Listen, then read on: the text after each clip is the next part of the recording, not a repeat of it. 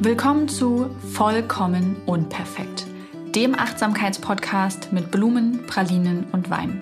Ich bin Maria Anna Schwarzberg und bringe alles für ein gutes Gespräch am Küchentisch mit. Mir und meinen Gästen stelle ich die Frage, was würdest du eigentlich über dein Leben erzählen wollen, wenn du mit 80 auf einer Parkbank sitzt und sich jemand mit dieser Frage an dich wendet? Mit der heutigen Podcast-Episode möchte ich noch einmal ein bisschen an das Thema der letzten Woche anknüpfen. Gleichberechtigung zwischen Männern und Frauen.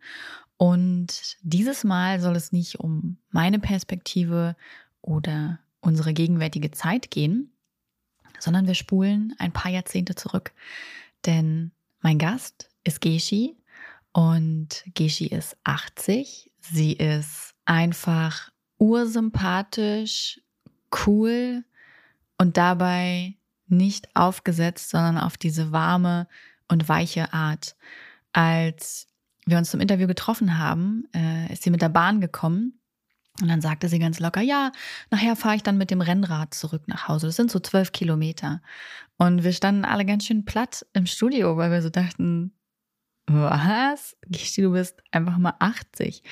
Und Sport hat sie ihr Leben lang begleitet. Ähm, sie ist Mutter, sie war berufstätig, sie war zweimal verheiratet und mit Geschi spreche ich in dieser Folge über die Gleichberechtigung und wie die sich in den Jahrzehnten verändert hat, wie das war, als sie geboren wurde, wie das war, als sie sich hat scheiden lassen, ähm, wie war eigentlich die Kinderbetreuung damals, all solche Dinge.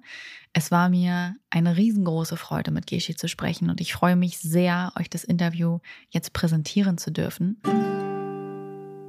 Hallo Geschi, schön, dass du im Vollkommen Unperfekt Podcast zu Gast bist. Ich äh, freue mich sehr, dass du mein Gast bist. Dankeschön. Und zuerst würde ich gern einmal wissen, wer bist du? Wie würdest du dich heute so beschreiben? Äh, ja, wer bin ich? Ich bin auf jeden Fall ein äh, unverbesserlicher Optimist. ja. Immer eigentlich schon gewesen und ich aus jeder Situation versuche ich immer irgendwas Positives ähm, herauszukristallisieren und meistens gelingt mir das auch. Mhm. Wie lebst du heute? Leider allein. Mein Mann ist vor fünf Jahren verstorben. Der hatte Alzheimer, den habe ich sechs Jahre versorgt, gepflegt. Mhm. Und ja, ich habe mein, meine Kinder, das ist der Sohn, der wohnt in Berlin mit seiner Tochter, die ist zwölf geworden und den sehe ich öfters als meine Tochter aus Ahrensburg. Aber ja, das ist schon, äh, ja, es war schon eine Umstellung, so allein zu leben, äh, morgens allein zu frühstücken, das ist dann, ja, zu essen, ist, äh, muss man sich schon dran gewöhnen, muss ich sagen. Ich habe zwar einen großen, relativ großen Freundeskreis, mhm. aber man ist halt eben doch auch viel allein. Ich ähm, glaube das sofort. Mein Opa ist auch vor sechseinhalb Jahren jetzt verstorben. Und ähm, meine Oma hat, ähm, ich bin ihr da sehr dankbar für viel drüber gesprochen, was das mit ihr macht, so mhm. einsam auch einfach zu sein. Ja. Nicht nur allein, sondern zum Teil wirklich einsam, weil sie auch sagt, man hat sich dann so dran gewöhnt nach so vielen Jahrzehnten. So, das ist einfach, natürlich können wir auch alle allein sein, aber es ist, da fehlt halt was. Sie hat auch gesagt, so diese kleinen Dinge fehlen. Beim Nachrichten gucken, sich darüber austauschen und naja, überhaupt die Unterhaltung, nicht? Mhm. Morgens so, wie geht's dir? Hast du gut geschlafen? Das sind so die, die kleinen Dinge, ähm, die denn dazugehören in einer Zweisamkeit. Das, das fällt eben alles weg, ne? Mhm. Wobei mir der, der Abschied äh, bedingt durch die Krankheit meines Mannes nicht leicht fiel, aber ähm, ich konnte mich lange darauf vorbereiten. Mhm.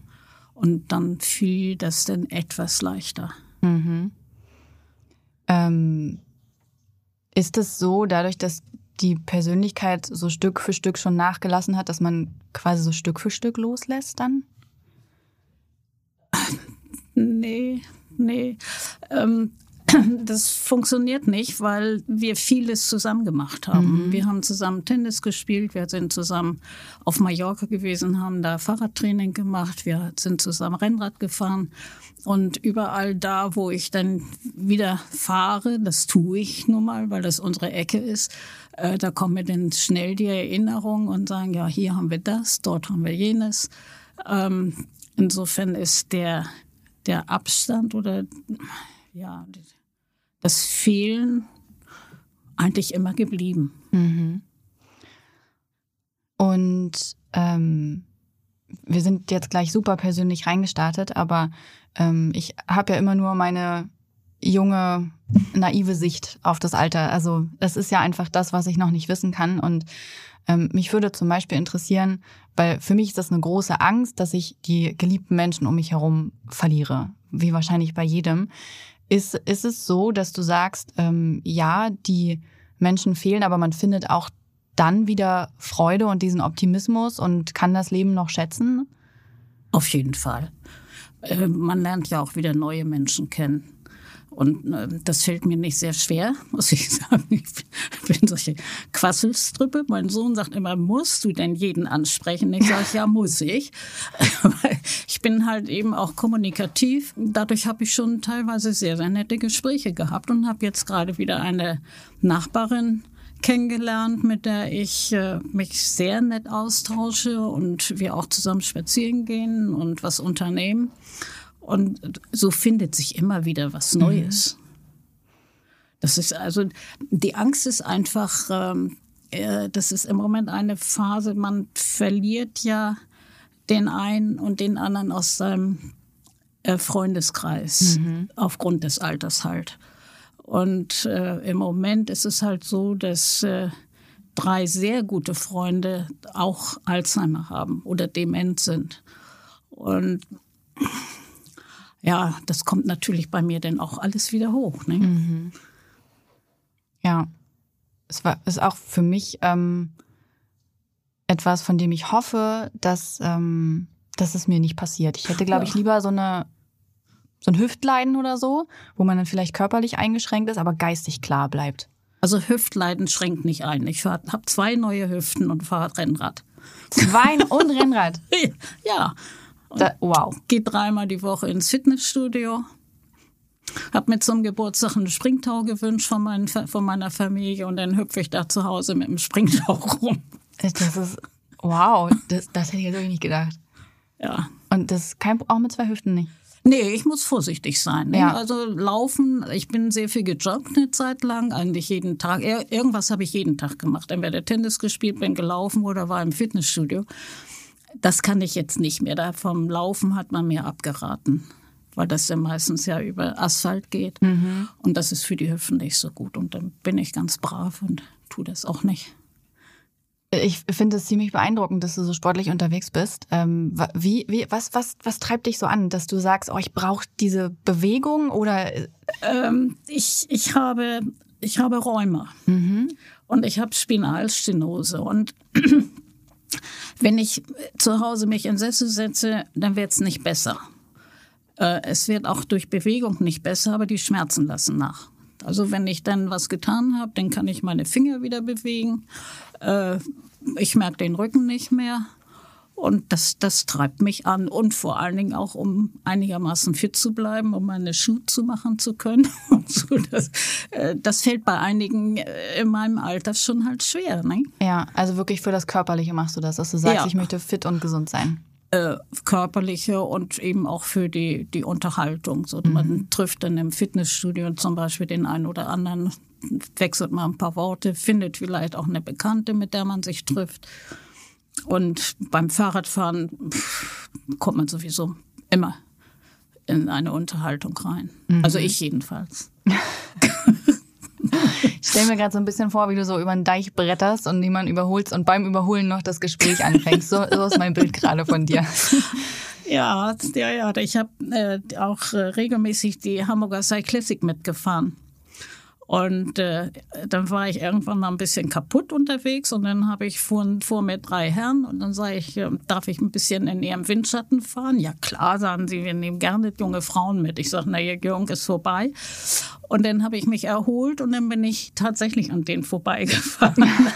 und dann habe ich dann genau so, habe ich gewinkt und sage, vielen Dank, gute Fahrt noch und dann war ich weg. Und wir waren so wahrscheinlich ein bisschen sprachlos, alle drei. Ja, ja. Da gehe ich von aus. Schön.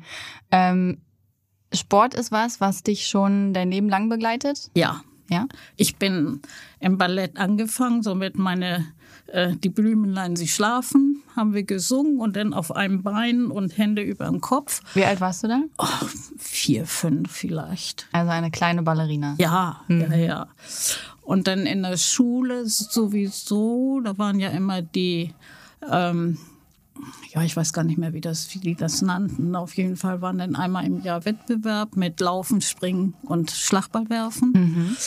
Ähm, da habe hab ich auch immer relativ gut abgeschnitten. Dann bin ich, äh, habe ich Rollkunstlauf gemacht und Eiskunstlauf. Und ähm, dann bin ich äh, mit 16 in zum Tennis gekommen. Und das habe ich, wie gesagt, 50 Jahre betrieben und dann konnte ich wegen Rheuma leider nicht mehr spielen. Das war schon, ja, das hat wehgetan, weil mhm. ich eine sehr nette Mannschaft hatte und wir auch sehr erfolgreich waren. Und du hast, hast du die, hast du die ganze Zeit immer mit den gleichen Menschen gespielt über den ganzen Zeitraum? Nee, ich habe drei Vereine. Ich bin in ja. einem Verein groß geworden, dann ähm, bin ich in einen anderen gegangen. Da hat man mich gefragt, ob ich da mitspielen wollte in der Mannschaft. Und dann habe ich aus Sympathie, weil ich aus vom Gegner Leute kennengelernt hatte bei einem Turnier, äh, bin ich dann in den dritten Verein gegangen und das war eigentlich, eigentlich meine schönste Zeit. Das war eine unglaublich nette Mannschaft, mit der ich mich heute noch treffe. Und wie gesagt, da waren wir auch sehr erfolgreich. Mhm. Da haben wir in der höchsten deutschen Spielklasse, Alters, also mit unserer Altersgruppe gespielt. Ich bin immer noch beeindruckt. Also das haut mich wirklich um. So viel Sport und, also, und das so über das ganze Leben und auch jetzt noch. Ich finde das voll schön. Also dieses zu sehen, dass du so aktiv bist und da halt auch so viel Freude daraus ziehst. Weil ich erlebe das oft, dass Menschen eher so gezwungen Sport machen. So, weil irgendjemand gesagt hat, jetzt wäre es mal Zeit, sie müssten oder ähm, weil sie schlank sein sollen oder so. Aber ähm, ganz oft habe ich das Gefühl, fehlt so dieser richtige Antrieb dahinter. Ich mache zum Beispiel Sport, weil ich ausgeglichen sein will. Also, dass ich ein bisschen fit sein will, ist das eine, ja. Ich möchte gerne meiner Tochter alles machen können, ohne eingeschränkt zu sein, aber bei mir ist es eher immer um den Kopf äh, in Balance zu halten. Ja, aber es macht einfach zufrieden. Also wenn, wenn ich vom Sport komme, wenn ich dann mit dem zum Beispiel Rennrad, ähm, da schafft man ja mehr Kilometer als nur mit dem Tourenrad. Äh, wenn ich dann 50, 60 Kilometer gefahren bin und zu Hause bin, dann sage ich so richtig platsch. Und dann geht's mir so gut. Und bin ich so zufrieden, mich stellt das halt einfach auch zufrieden, mhm. wenn ich mhm. was getan habe. Es ist ja tatsächlich auch so, dass mit so, so ähm, mit, mit wirklich aktivem Sport halt auch super viel Stresshormone und so verbrannt werden. Ich glaube, sie werden nicht verbrannt, aber abgebaut. Ähm Zudem habe ich auch einen, einen ganz irren äh, Trainingspartner, der ist 86. Und der, der, ist eigentlich auch oftmals noch schon die, die treibende Kraft. Da sagt er, ruft mich an, Wetter ist gut. Äh, der wohnt in Wedel. Sagt er, komm mal her, wir machen heute eine Tour und so. Also der ist und dann sitzt er kaum auf dem Fahrrad und da sagt er, ach, ist es nicht schön? Das, das ist so ein, ein positiver und inspirierender Typ. Also es bringt richtig Spaß. Du hast ja gesagt, du bist auch äh, ein unverbesserlicher Optimist. Ja. Und ähm, war, war das schon immer so? Also von, von Kindesbeinen an, dass du sagen würdest, ja, ich habe das Glas immer halb voll gesehen? Ja, eigentlich ja. Ja. Möchtest du mir erzählen, wie du aufgewachsen bist? Das fände ich sehr spannend. ähm, ja, mein, meine, mit sehr liebevollen Eltern. Mein Vater ist, er ist allerdings erst 49 aus russischer Kriegsgefangenschaft zurückgekommen. Ähm, bis dahin äh, hat, wie gesagt, meine Mutter, wir waren zu dritt, mhm. uns versorgt mehr, mehr, schlecht als recht kann ich eigentlich nicht sagen. Wir sind immer satt geworden. Also ich habe nicht das Gefühl, äh, irgendwann mal Hunger erlitten zu haben. Mhm.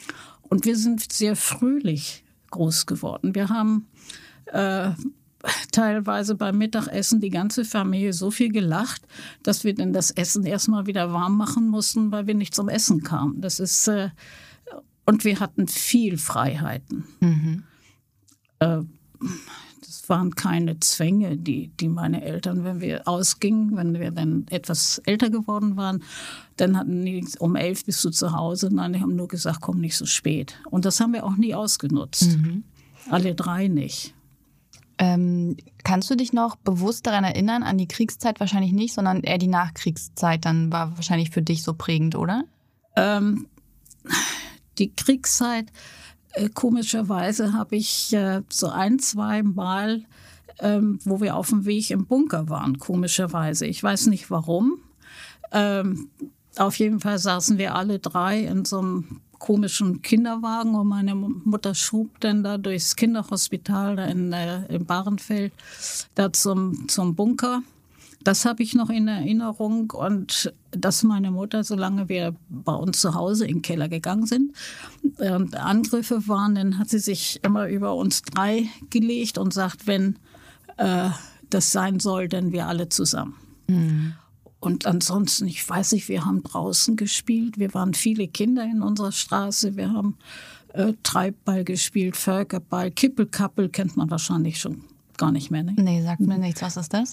Ähm, das, da hat man so ein angespitztes Stück Holz und darunter ist eine Kuhle, da legt man das quer drauf und dann hat man einen Stock und schiebt diesen ähm, Kippel äh, hoch und dann versucht man das so oft wie möglich zu schlagen. Und wer denn am meisten geschafft hat, der, der hat dann gewonnen. So. Mhm. Oder Probe mit dem Ball an die Wand, da mit und das Bein durch, hinten über den Rücken, Kopfball.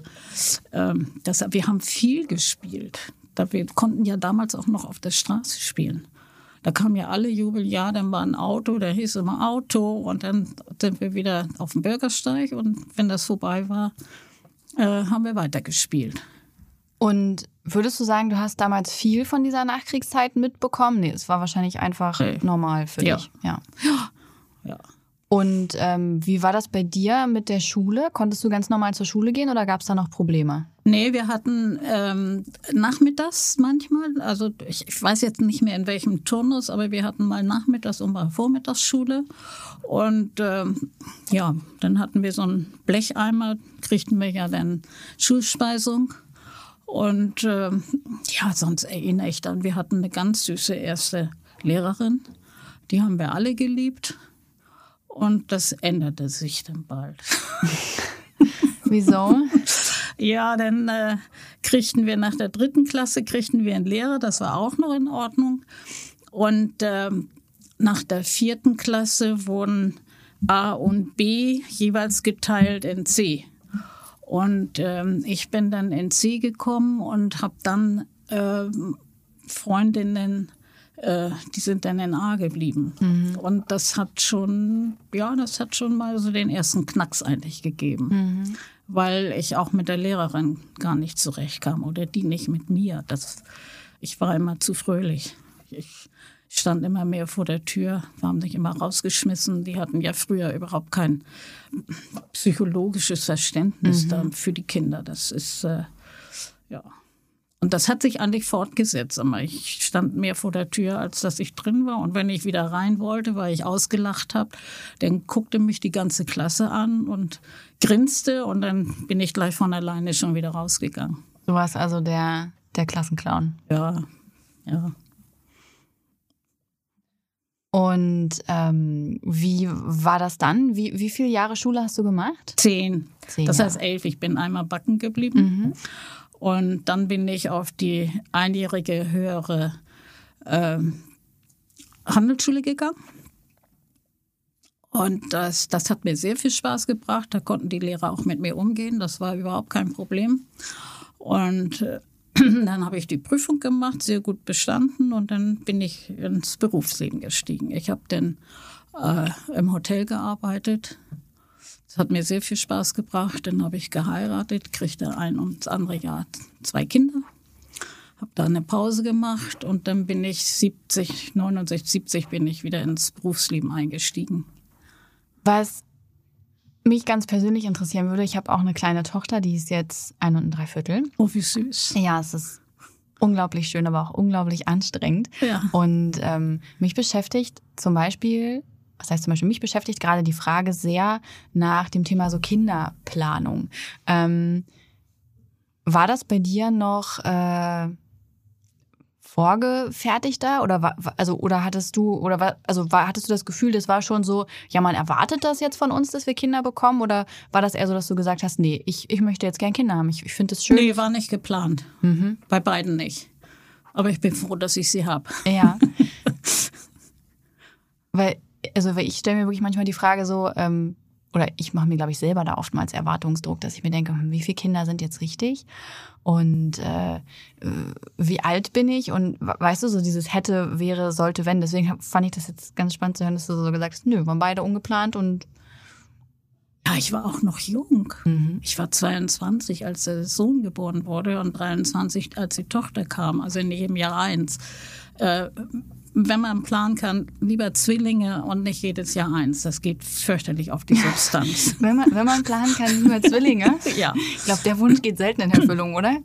Ja, aber es ist auf jeden Fall von der Handhabung sehr viel einfacher als in jedem Jahr eins. Also mhm. ich war immer den ganzen Tag eigentlich am Wickeln, am Füttern, am Anlegen. Das eine kennt hier, das andere mit der Flasche. Ähm, das war schon eine anstrengende Zeit, muss ich sagen. Oder ein bisschen größerer Abstand vielleicht zwischen den beiden. Ja, das, wenn man die Wahl hat. Also das ist ja immer so eine Sache, ne? Das wäre eine Alternative, ja. Ja. Und würdest du sagen, dass du im Berufsleben nachher ähm, glücklicher warst als zu Schulzeiten, weil in der Schulzeit ja du eben oft vor der, Tür, vor der Tür gestanden hast und so. Und war das im Berufsleben dann nachher anders? Ja, auf jeden Fall. Ich war 25 Jahre, war ich Chefsekretärin im Reifehandel. Und doch, das hat mir sehr viel Spaß gebracht. Ich, ich, konnte auch sehr gut mit dem Chef zusammenarbeiten. Das waren keine Probleme. Das heißt, du warst erst im Hotel? Ja, und dann bin ich nach, ähm, dann war ich bei der Deutschen Bank mal und dann bin ich äh, für ein paar Monate nach England gegangen als Au-pair-Mädchen. Wie kam das? Wollte ich einfach. Mhm. Und dann habe ich eine entsprechende Stelle alle angeschrieben und gefragt. Und dann hat man eine sehr nette Familie für mich rausgefunden mit zwei kleinen Kindern, Lorraine und Stuart. Lorraine hat mich immer verbessert, wenn ich Fehler machte in meinem Englisch. Die war ganz süß, die war auch, aber auch erst sieben oder acht. Äh, doch, das war auch eine schöne. Ich bin zur Schule dort gegangen, habe da das Lower Cambridge Examen gemacht und dadurch, ja, konnte ich dann auch im, im Hotel arbeiten, mhm. äh, durch das Englische. Ähm, es geht natürlich im Laufe der Jahre, geht es so ein bisschen, wenn man es vernachlässigt mhm. und wenn man mhm. keine Chance hat, die Sprache zu sprechen, dann äh, hört das auf. Spanisch hatte ich in der Handelsschule. Mhm. Da bin ich auch noch in der Volkshochschule gewesen, habe das gemacht und da hatte ich mal einen ganz tollen Privatlehrer. das ist ein sehr, sehr hübscher Mann. da fiel das Lernen leichter. ja, auf jeden Fall.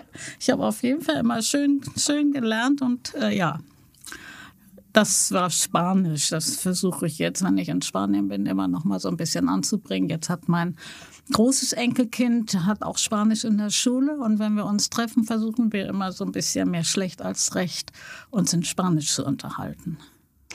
Hast du eigentlich zu deinen damaligen ähm, Au-pair-Kindern, hattest du da später noch Kontakt zu?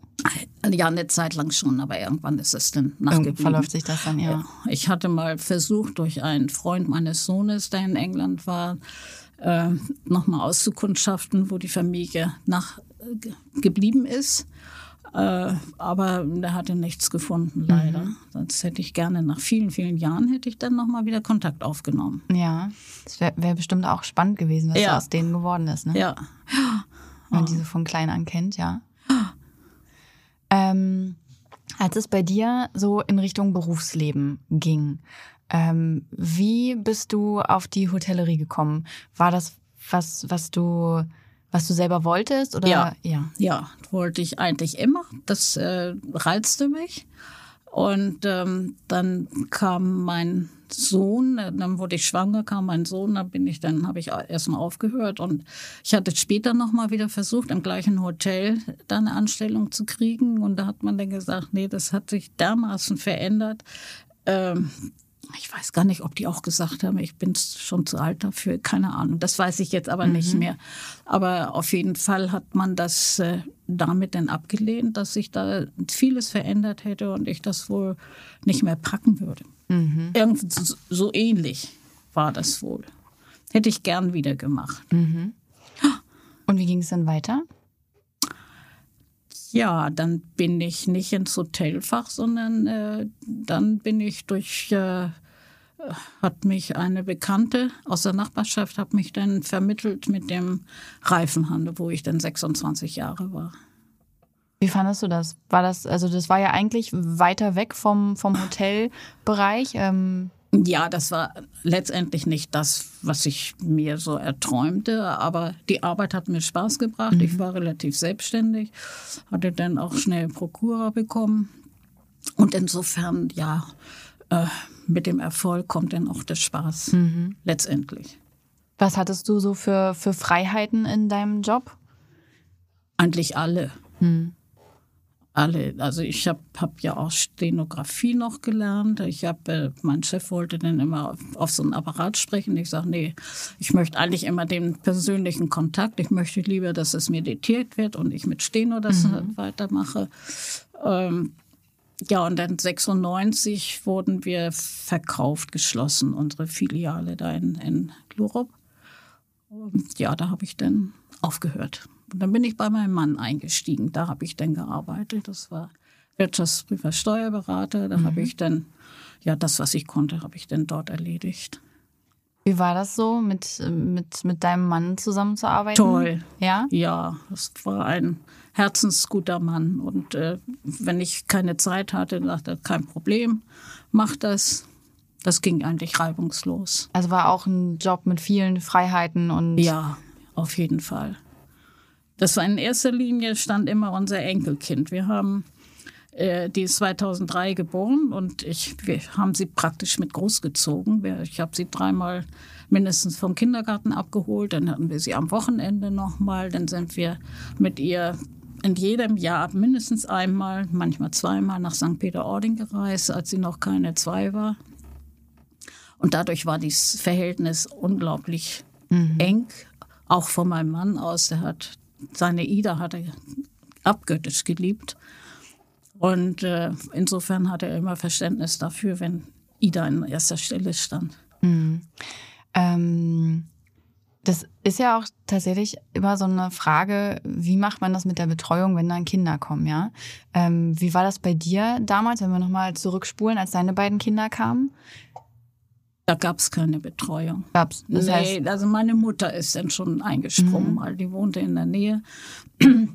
Und äh, wenn das äh, erforderlich war, dann, dann ist sie schon eingesprungen. Aber so mit Kindergarten und, und sowas, das gab es damals ja noch gar nicht in der Form wie heute. Das heißt, du hattest einfach keine andere Wahl, als auszusteigen, erstmal ja, beruflich. Dich, genau. Bis, bis die Kinder, ja. ab, ab wann? Ab der Schule dann quasi. Ja. Mhm.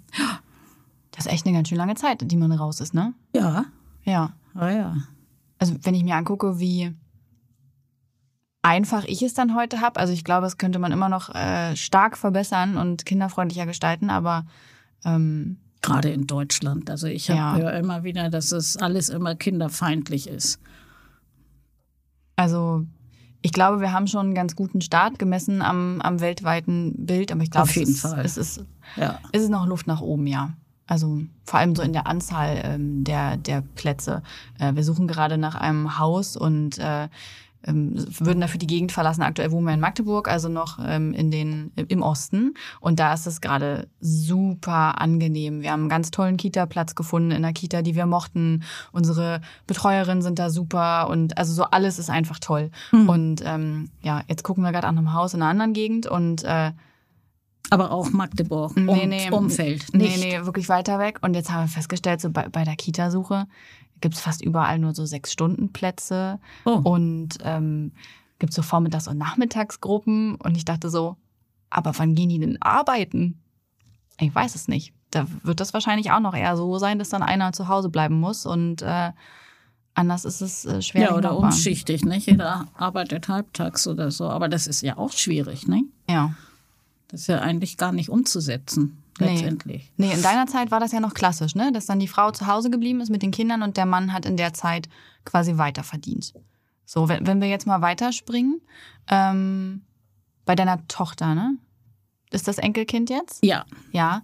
Ähm, wie war das bei der? War, war, ist sie auch zu Hause geblieben oder war sie schon. Nee, ähm, die hat gearbeitet. Da war das und dann schon anders. Deswegen war, war die Oma ja gefragt und der Opa. Und auch gerne. Ich bin, wie gesagt, eine leidenschaftliche Oma ja. Ja. und tue alles für meine Enkelkinder. Ich finde das nur spannend, weißt du, so diesen, diese, das zu beobachten, so wie hat sich das mit den Jahrzehnten verändert? Geändert, ja. ja, ja. Aber gut, mein Enkelkind hatte ja auch die Ida, die hatte auch einen guten Kindergarten, da war sie sehr gut aufgehoben, ganz nette Betreuerin. Aber dann irgendwann war eben auch Schluss nachmittags und dann habe ich sie abgeholt. Ne? Ich kann das sehr gut verstehen. Also das, die Zeit, wo das Kind in der Kita ist, da arbeiten wir dann, aber da bleibt ja trotzdem noch Haushalt und organisatorisches und alles, was halt so ansteht. Ähm, Ja. Kommen manchmal auch ganz schön ins, ins Rudern. Ähm, wir haben leider nicht unsere Großel also unsere Eltern in der Nähe. Das, Ja, äh, das ist doof. ja, das, also wir merken das immer, wenn wir dann in die Heimat fahren und meine Mama besuchen oder so. Oh, es ist so ein, ein Segen, ähm, auch, auch für die Kleine einfach, ne? Also Emma Ja. freut sich dann so sehr, wenn sie ihre Oma sieht und mit Oma Zeit hat. Also es Mhm. profitieren ja alle von. Ich bin Omili. Um, von meiner Lütten, die jetzt zwölf geworden ist, bin ich Omili. Omi, noch verniedlichter geht's dann wirklich nicht, ne? Aber die ist auch ganz süß, muss ich sagen. Die ist jetzt auch geimpft worden. Oh, So, ja. Stimmt, ab, ja, ab 12, Aber, stimmt. aber wissen Sie, das ist ja, äh, in meiner Generation war das ja noch das Klassische. Die Frau. Du darfst mich übrigens auch sehr gern duzen. Also Ja, sonst läuft hier was falsch. Ja. Wenn ich dich duze und Ja. du mich siehst, dann gut. Ähm, da hat die Frau sich um die Kinder gekümmert, hat den Haushalt gemacht und dann war gut. Als ich anfing zu arbeiten, ähm, ja, man hat nicht wirklich die Nase gerümpft, aber äh, im Tennisclub war man doch, ähm, ja, es wurde geredet. Ähm, es ist ja auch, dass die Männer meiner Generation ja im Haushalt äh, war ein Fremdwort für die. Das war, die haben gearbeitet und dann war gut. Äh, heute, wenn ich so, mein Sohn, der ist jetzt alleinerziehend, was der alles für seine Tochter macht. Er hatte jetzt Sonntag Geburtstag, er hat eine Kinderparty für elf Kinder damit veranstaltet. Und er bekocht sie, er bügelt, er wäscht, also er macht alles. Und macht es toll. Also ich bewundere den einfach. Äh, das war äh, zu meiner Generation undenkbar, geradezu. Hätten, hätten die anderen im Tennisclub erwartet, dass du noch länger zu Hause bleibst? Ja. Ja. Ja. Wir hatten in erster Ehe hatten wir finanzielle Probleme. Da war 68 war eine Rezession. Und mein Mann, Ex-Mann war Speditionskaufmann und er ging mit seiner Firma so ein bisschen bergab. Und da hatte ich dann einmal Probleme, meinen äh, Jahresbeitrag zu bezahlen. Ich habe aber mit dem Chef oder mit dem Vorsitzenden gesprochen und ich sagte, es, äh, es kommt, aber im Moment nicht. Und dann habe ich irgendwann mal eine, einen Einwand gehabt wegen irgendeiner Entscheidung. Und da hat vor versammelter Mannschaft gesagt, bezahl mal erstmal deinen Beitrag, dann kannst du dich auch äußern. Und dem, Klingt nach einem sehr sympathischen Menschen. ja, dem wäre ich ja gerne an die Gurgel gegangen. Nicht? Ja. Das ist, äh, aber das war, es war halt, war halt so. Ja, aber sagt halt irgendwie auch so viel mehr über ihn aus, ne, als über dich. Also, Richt, richtig, aber es war eben die, die ganze Situation zu der Zeit, Mhm. ähm, dass eben eine Frau noch nicht arbeitete. Ne? Die war zu Hause. Wie war das denn bei deiner Mutter und bei deiner Oma? Wenn wir quasi noch mal weiter zurückspringen, wo wir gerade so drin sind in diesem mit den Frauen und den Arbeiten. Sind die äh, arbeiten gegangen? Ähm, meine Oma habe ich gar nicht kennengelernt, mhm. richtig, das also bewusst nicht kennengelernt. Und meine Mutter, die ist, ähm, die haben ja gar nichts gelernt seinerzeit. Mhm. Sie hatte zwar mal Sprechstundenhilfe versucht zu machen, aber äh, sie hat nachher mein ähm, Onkel, das ist der Mann der Schwester meiner Mutter, der war Arzt. Mhm. Und da hat sie dann in späteren Jahren in der Praxis geholfen. Aber auch nur vormittags oder nachmittags. Ja, weil halt die Ausbildung gar nicht da war, klar. Ja. ja. Ähm, du hast eben schon kurz angesprochen, du warst zweimal verheiratet. Ja. Ähm, wie war das bei dir damals so mit, mit der Liebe und mit der Partnersuche? Ähm, das erste? Ja, wie habt ihr euch kennengelernt? Ja. Ja, ich war mit meiner Schwester in Kroatien. Ja. Und da habe ich einen ganz tollen Mann kennengelernt, Ferruccio. Und Ferruccio wollte auch nach Deutschland kommen. Zum gleichen Zeitpunkt äh, kriegte ich eine Einladung für ein Betriebsfest. Da wurde eine Frau für den Chef gesucht. Und da hat man mich angesprochen. Über Bekannte ging das. Mhm.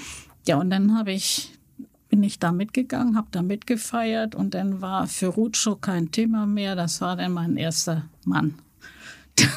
das war, ja, das war innerhalb einer Sache von vier Wochen. Das war toll. Wow. ja, und dann, ja, das ging dann ratzfatz. Wir haben dann im, äh, im Februar verlobt, im Mai nächsten Jahres geheiratet. Im Oktober kam das erste Kind und November kam das zweite Kind nächsten Jahres. Ja. Spielte sich alles zwischen 63 und 64, 65 ab. Das war Ratadizong, also das ging. Knall auf Fall. Knall auf Fall, ja. Ja. Ähm, und wie, wie war das äh, so für dich, dann plötzlich Mutter zu sein, Ehefrau? Also da kommen ja so ganz viele Rollen auf einmal auf einen zu. Ähm, ja, also erstmal habe ich auf unserer sogenannten Hochzeitsreise, da habe ich schon gedacht, oh Gott, äh, was hast du gemacht? Mhm. Ich merkte irgendwo, das ist nicht total stimmig. Mhm. Nur zu der Zeit 64 ließ man sich ja noch nicht scheiden. Mhm. Und vor allen Dingen hatte ich auch Angst, wie überstehe ich das mit einem Kind. Ähm, aber ansonsten, ja, bin ich eigentlich in der Aufgabe Mutter, bin ich eigentlich auch gegangen. Das, das lief. So. Mhm. Wie, was wäre gewesen, wenn du dich hättest scheiden lassen? Ja, keine Ahnung. Also hätte wahrscheinlich viel Gerede gegeben?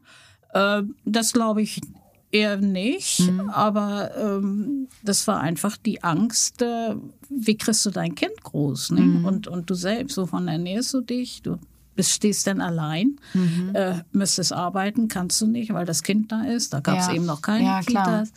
Ähm, dadurch hat, hat sich das dann alles ein bisschen verzögert. Dann kam die zweite Tochter, dann kam die Tochter, 65. Ja, und dann also man, lebt, man lebt und versucht das Beste daraus zu machen, bis man dann irgendwann sagt, nee, das hat einfach keinen Zweck mehr. Das hat aber 13 Jahre gedauert. Du hast also noch lang festgehalten und ja. die haben es ja auch, ich würde jetzt mal sagen, die Strukturen schwer gemacht. Ne? Also es war ja nicht einfach so, hey, wir trennen uns und alles cool, nee, sondern es war auch, ja schon auch durchaus wegen der Kinder, nicht? Mhm. Und irgendwann hast du aber gesagt, nee, das, also ja ich bin zwar Optimist, aber jetzt reicht's. Nee, das, ich dachte, ich will auch noch leben. Mhm. Das hat keinen Zweck. Und irgendwie hat mein Ex-Mann keine Entwicklung durchgemacht. Er ist irgendwie auf dem Stand von damals stehen geblieben. Das heißt, da standest du dann wirklich an so einem Punkt, dass du überlegen musstest, was will ich eigentlich von meinem ja. Leben? So. Ja. Vorher lief das ja alles irgendwie, ne? Und fällt ja. dann ja irgendwie so in Bahn und dann kam aber tatsächlich der Punkt, wo du aber da waren die Kinder ja auch schon. Da waren die jetzt schon größer? groß. Das waren 77, da waren sie 12 und 13. Also das, das ging dann. Und war das für dich ein, ein langer Prozess so von diesem Gedanken, äh, ich trenne mich jetzt, bis wir sind wirklich geschieden und so? Nee. Nee. Das ging ratzfatz. War gar, nee, nicht so nee, Scheidungsjahr und so?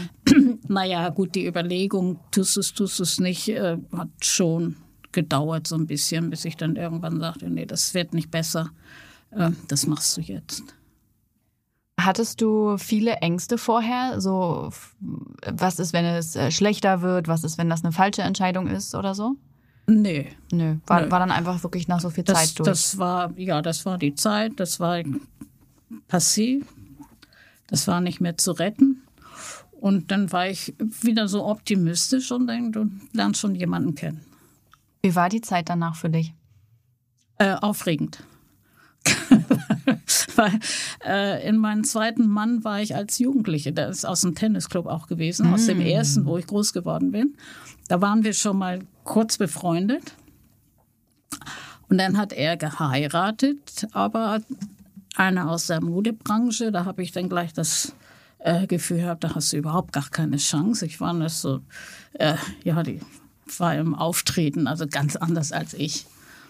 Und ja, der ließ sich dann auch scheiden. Alles beides so mehr oder weniger zum gleichen Zeitpunkt, aber nicht, ich war nicht schuld und er bei mir nicht. Und dann äh, haben wir uns zufällig im Tennisclub getroffen. Ich war schon geschieden. Mein Mann war, lebte in Scheidung, seine Frau war schon ausgezogen. Und ja, so hat sich das dann entwickelt. Er hat, also ich finde ich find das so spannend, weil du ja sicherlich irgendwann mal gedacht hast, naja gut, das, das passiert jetzt nicht mehr, dieses Leben lebe ich nicht mehr mit diesem Menschen und dann kommt es so über die Irrung und Wirrung und dann steht man da und stellt fest, ach Mensch, ja. jetzt passiert es doch noch. Ja. Und ähm, ja, dann habt ihr geheiratet. Ja. Und wir hatten ja nun auch äh, die gleichen Interessen. Nicht? Mhm. Mein Mann war auch sehr sportlich. Da hat er äh, früher Handball gespielt, war auch in der Hamburger Auswahl mal und ist dann auch beim Tennis angefangen. Und insofern hatten wir immer gleiche Interessen. Bei Victoria fand dann äh, viele Jahre so ein Ehepaarturnier statt. Mhm. Da haben wir mitgespielt, waren auch teilweise recht erfolgreich.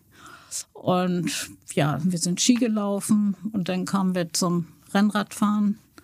Also insofern haben wir auch sehr viel zusammen gemacht. Mhm. Ähm, wenn du, du bist jetzt ja genau 80, ne? Ja. Wenn du so auf dein Leben guckst bisher, was würdest du sagen, ähm, wie sage ich das am besten? Ähm, was, wenn, wenn, du so überlegst, so was wolltest du über dein Leben mit 80 sagen und was kannst du über dein Leben mit 80 sagen? Das, das wären so zwei Fragen, die würden mich brennend interessieren. Hast du da früher drüber nachgedacht, so wenn ich mal 80 bin, was will ich dann sagen? Nein. Gut. Erste Frage abgehakt. Aber wenn du jetzt zurückguckst, so, ähm, weißt du, so äh, wie auf so einer Visitenkarte reingeschrieben, also so ganz kurz und prägnant, was würdest du über dein Leben sagen? Dass es eigentlich sehr positiv verlaufen ist. Das äh, zufriedenstellend. Mhm. Ich bin, wie gesagt, ich bin eigentlich sehr, sehr zufrieden. Und was? Ich muss auch nicht äh, jeden, jeden Cent umdrehen. Also mhm. insofern äh, habe ich die Nöte nicht. Das ist, spielt ja natürlich auch eine große Rolle mit. Finanzen und Gesundheit, ja. Ja, ja. Auf jeden Fall.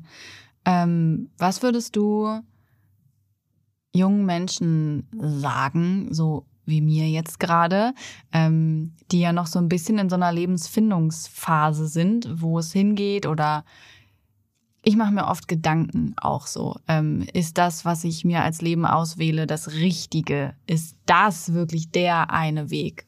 Weißt du, was das, ich meine? Ja, aber das kann man gar nicht.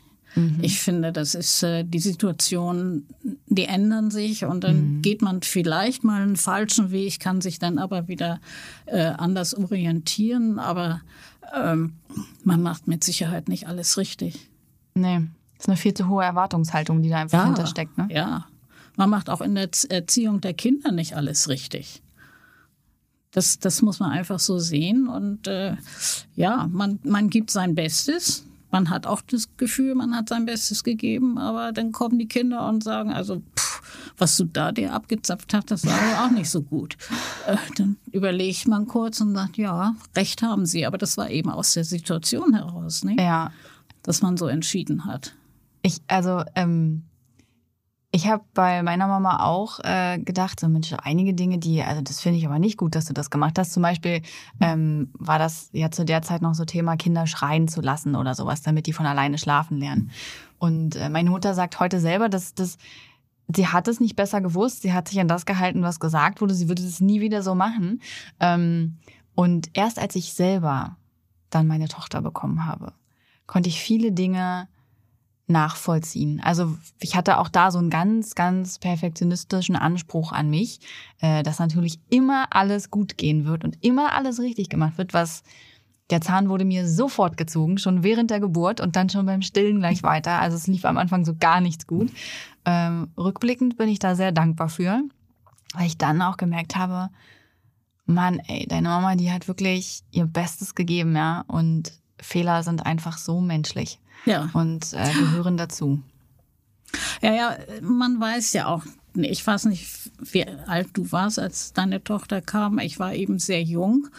Ähm, mein Sohn hat fürchterlich geschrien und äh, da hat eine, eine Tante von mir immer gesagt, das ist Schreikinder, die gibt das nicht, dann hat das was. Ein Arzt hat gesagt, das ist ein Schreikind. Bis ich dann irgendwann gedacht habe, gehst mal zu deinem, also wo meine Mutter mit uns war zum Kinderarzt. Und der hat den Sohn gesehen, der hatte nur noch in voller Montur, Montur und er hat gesagt, ja, ist doch logisch, dass er schreit. Er hatte Blähung, extreme Blähung. Dann habe ich dem von morgens bis abends Kümmeltee gegeben und die Ble und das Geschrei war vorbei. Ja, dann stehst du, ich bin manchmal rausgelaufen, weil ich das, dieses, die Schreien nicht mehr abkonnte. Das geht auch wirklich an die Nerven. furchtbar schlecht vor. Und beim zweiten Kind wusste ich, dass das eben Blähungen sehr schmerzhaft sein können. Und da habe ich dann entsprechend sofort Kümmeltee gegeben. Ja. Aber das sind eben Fehler, die man aus Unkenntnis macht. Ne? Das stimmt. Man hat das ja auch nie gelernt, Kinder großzuziehen. Das, das muss man schon alles äh, mehr oder weniger aus dem Bauchgefühl machen oder Eltern lesen. Aber was für das eine Kind gut ist, ist für das andere noch längst nicht gut. Das stimmt auch wieder. Wie, wie war das dann ähm, für dich, als, äh, als das Enkelkind kam und ähm, du ja dieses viel Wissen einfach aus der Mutterrolle schon hattest und äh, dann nochmal bei einem anderen kleinen Wesen äh, das mit einbringen konntest? Das lief reibungslos. Das läuft bis heute reibungslos. Meine Ida, ach, das ist eine Erfüllung geradezu. Also die ähm, ist auch so lieb und geht auch gerne. Wir waren jetzt Sonntag, waren wir zusammen im Theater. Dann, nee, auf zum Konzert auf dem Rathausmarkt hier haben wir uns dann ein Konzert angehört. Und sie ruft mich an, sie kommt gerne mit. Im Oktober habe ich St. Peter-Ording wieder gebucht. Da schreit sie sofort hier, ich komme mit. Und das ist ein ganz, ganz enges Verhältnis. Und ja, ich bin auch streng gewesen. Also wenn irgendwas mal nicht so lief, wie es laufen sollte, dann habe ich dem auch schon mal einen Punkt vorgesetzt. Wie ist so dieser Unterschied zwischen Mama und Oma sein? Ich kenne ja jetzt nur die Mama-Position, weißt du? Äh, es ist entspannter. Mhm. Auf jeden Fall. Man hat nicht die Verantwortung. Mhm. Also mehr Es Genuss, weniger Sorgen. Ja, Sehr auf gut, jeden ich freue mich drauf. Da hast noch ein bisschen Zeit, denke ich. Ja, ich, äh, ich denke auch. Das, äh, aber also das klingt gut. Mehr Genuss, weniger Sorgen. Das sollte man so als Lebensmotto eigentlich führen, oder? Ja, ja. Ähm, ich habe noch zwei kleine Fragen zum Schluss. Mhm. Und zwar würde mich interessieren, was würdest du sagen, ist deine aktuelle Herausforderung? Meine Herausforderung ist einfach, ähm, ja, versuchen, so gesund wie möglich zu bleiben. Äh, ja, und versuchen so lange wie möglich halt eben auch Sport zu machen. Das, das trägt ja zum Gesundbleiben dazu und fit zu bleiben und beweglich zu bleiben. Also das ist für mich schon äh, sehr wichtig, auch im Hinblick auf meine Enkelkinder. Noch einen schönen Abschluss. Wenn du eine Sache sagen könntest, so alle würden dir zuhören auf der Welt und du könntest so einmal sagen, Leute, hört mal her, das möchte ich noch loswerden. Was wäre das? Seht das Leben nicht so schwierig, sondern das äh, holt euch das Positive aus dem Leben. Und dann kann man gut alt werden. Ich danke dir für deine Zeit und dass du Gerne. so viel Lebenserfahrung mit mir geteilt hast. Dankeschön. Gerne. War nett. Ja, das fand ich auch. Dieser Podcast wird produziert von Podstars bei OMR.